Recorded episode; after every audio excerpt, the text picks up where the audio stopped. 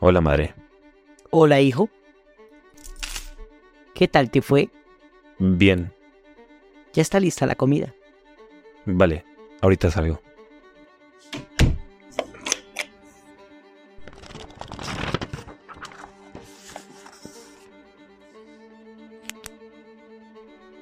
Día 1.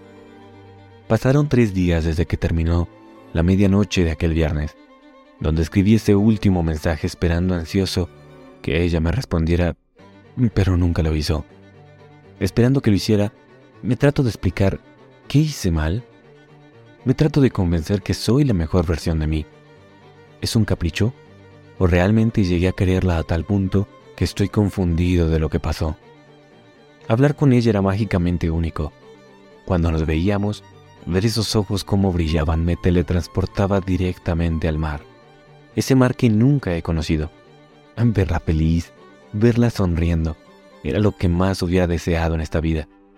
Si realmente existe ese alguien, solo espero que cuide de esa mujer tan pura, un ser extraordinario, que en el fondo de lo que siento, el verla sonreír, era lo más increíble.